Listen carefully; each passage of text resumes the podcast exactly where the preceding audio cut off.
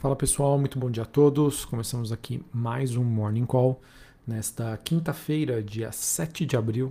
Sou Felipe Vilegas, estrategista de ações da Genial Investimentos.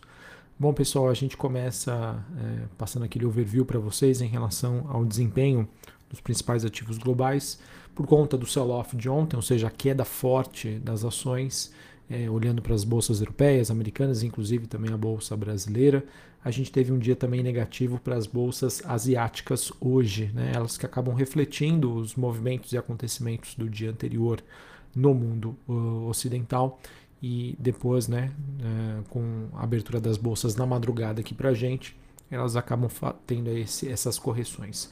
Bolsa de Xangai na China e bolsa de Hong Kong queda de 1,5%, bolsa japonesa queda de 1,70%.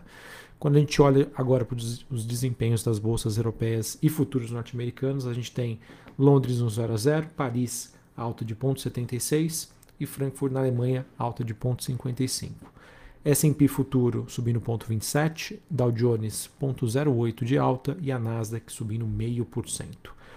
O FIX, que é aquele índice que mede a volatilidade implícita, das opções de venda do S&P, mas também é muito conhecido como índice do medo, neste momento na região dos 21, quase 22 pontos, mas uma queda de 1,5%. Índice dólar, dólar index praticamente no 0 a 0, na região dos 99,65 pontos. Taxa de juros de 10 anos dos Estados Unidos apresentando uma queda, 0,86 na região de 2,58%. Bitcoin e outros criptoativos que apresentam um movimento um pouco mais forte de queda. É, neste momento, o Bitcoin negociando na faixa dos 43 mil dólares a unidade, queda de quase 4%. E a gente acaba tendo um dia um pouco mais positivo para o petróleo, o contrato negociado em Nova York, WTI, subindo quase 2%, mesmo assim numa região abaixo dos 100 dólares, neste momento 97, quase 98 dólares o barril. Olhando para o desempenho dos principais metais industriais, cobre recua 0,5%, níquel avança 0,13% e o ouro sobe 0,23% nesta manhã.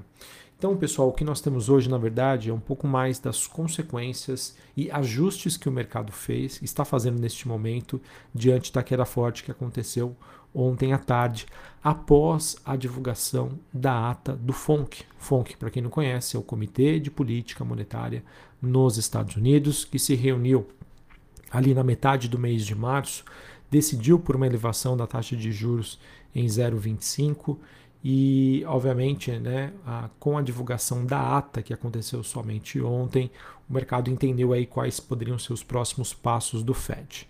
E essa ata, né, ela disse que muitos dos membros do Fed consideram sim um aumento de 50 bips, ou seja, de meio por cento para as reuniões futuras. Até aí tudo bem, isso vem em linha com o que já era esperado, mas talvez a surpresa ficou por conta de que eles, de acordo com o que foi relatado na ata, eles só não tiveram esse avanço na reunião de março, né, em que a gente teve um aumento de 0,25 por conta né, da, do conflito entre a Rússia e a Ucrânia. Tá? Então, não fosse esse conflito, a taxa de juros é, seria elevado nos Estados Unidos, ao invés de 0,25, teria sido elevada para 0,5%. É, além disso, ficou bastante ressaltado aí que esse aperto monetário deve ser feito de forma célere, tendo aí visto o atendimento né, da taxa neutra em um curto período. O que é a taxa neutra, pessoal? É um nível de juros em que você não pretende nem é, estimular a economia, mas nem contrair a economia. Tá? Então, acho que esse é o nível neutro. E que isso é tido aí pelo mercado, que o Fed deve conseguir chegar nesse objetivo é, no final deste ano, no final de 2022. E talvez a grande surpresa foi sobre o processo de quantitative easing, ou, ou seja, aperto quantitativo, que é a redução, digamos assim, do balanço do Fed, do caixa do Fed. Para quem não se lembra, é, durante a crise do subprime em 2008 e principalmente né, durante a pandemia da Covid-19, que atingiu mais fortemente né, Estados Unidos e outros países do mundo, é, no comecinho de 2020, de maneira a estimular a economia e manter o nível de liquidez no sistema, o Fed é, fez investimentos, ele comprou títulos de dívida, seja do governo, seja títulos hipotecários. Tá?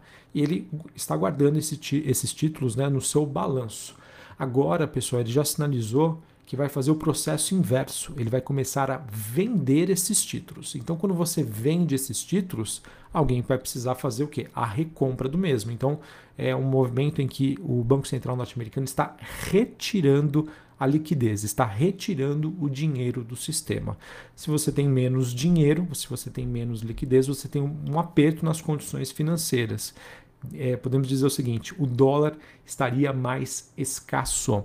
E dentro desse processo, o mercado entende que investimentos em renda variável tendem a apresentar aí variações mais negativas. O mercado tende a ficar mais conservador, já que ter o dinheiro ou ter o dinheiro em ativos mais conservadores seria o mais indicado. Tá? Então, só para passar para vocês um entendimento sobre o que significa esse processo. Se em 2020 né, a gente teve esse forte boom, por exemplo, de empresas de tecnologia, de criptoativos, de ações globais de maneira geral, de ações norte-americanas, porque o Banco Central norte-americano estava comprando os títulos do mercado jogando liquidez no sistema, né, dinheiro no sistema e guardando esses títulos e a gente teve essa reação positiva, é esperado que o processo inverso, ou seja, toma aqui o seu título de dívida, me dá aqui dinheiro, isso obviamente faz com que o mercado chegue à conclusão que a gente pode ter então um movimento de queda, um movimento de baixa, um movimento de ajustes nos preços dos principais ativos de risco. Aí a gente pode colocar ações, criptoativos, enfim, moedas, tudo isso podem sofrer variações diante aí dessa sinalização. E a grande questão ficou pelo volume, né, pessoal? O Fed que pretende aí é, reduzir o seu balanço que hoje está próximo de 9 trilhões de dólares em quase 1 trilhão de dólares por ano. E o que fica então, pessoal, para a gente entender sobre o o quanto isso vai ou não impactar nos mercados é na velocidade com que esse processo acontece, com que essa normalização monetária tende a acontecer durante aí os próximos anos. E aquilo, quanto mais o Fed, né, o Banco Central americano, tiver, por exemplo, como é, a inflação persistente, mais rápido tende a ser esse processo. Tá? Quanto mais sinais, maiores os sinais de estabilização ou diminuição da inflação, mais flexibilidade ele tem para fazer isso de forma mais tranquila. Tá? Então, a velocidade e a maneira com que ele retira a liquidez do sistema é o que vai determinar se a gente vai ter ou não um bom desempenho ou não dos ativos de risco. Tá? Então, acho que é, isso acaba com a reação que nós tivemos hoje converge um pouquinho sobre os meus receios em relação a 2022 tá? decidir como vai acontecer este processo de retirada de liquidez no sistema. A princípio, eu acredito que isso não vai ser de uma forma tranquila. Tá? E por isso que eu venho reforçando aqui, dia após dia, com vocês. E, obviamente, se vocês aceitarem ou não, de vocês terem essa postura mais conservadora, estarem sempre atentos, é, é, um ano que se mostrou aí que sim, pode sem sombra de dúvida nos dar grandes oportunidades. Só a gente vê aí o rally da bolsa brasileira, só a gente vê o rally que aconteceu, por exemplo, no, na segunda quinzena do mês de março, olhando para as bolsas americanas.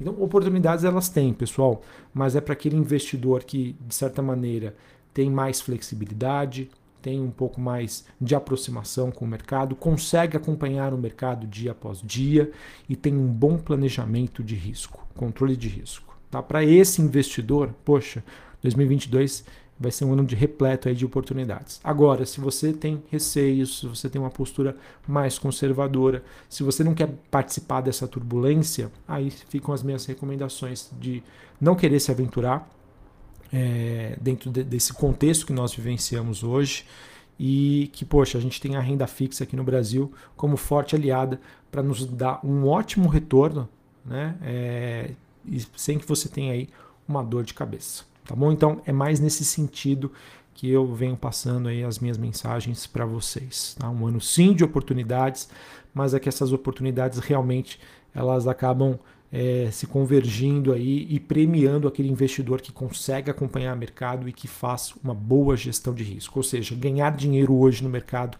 é muito mais trabalhoso do que, por exemplo, foi em 2021. Tá bom? Esse é o contexto que eu queria passar para vocês. É, a gente teve hoje uma nova rodada de divulgação de dados em relação à Europa, é, relacionados a vendas no varejo, que vieram abaixo do esperado.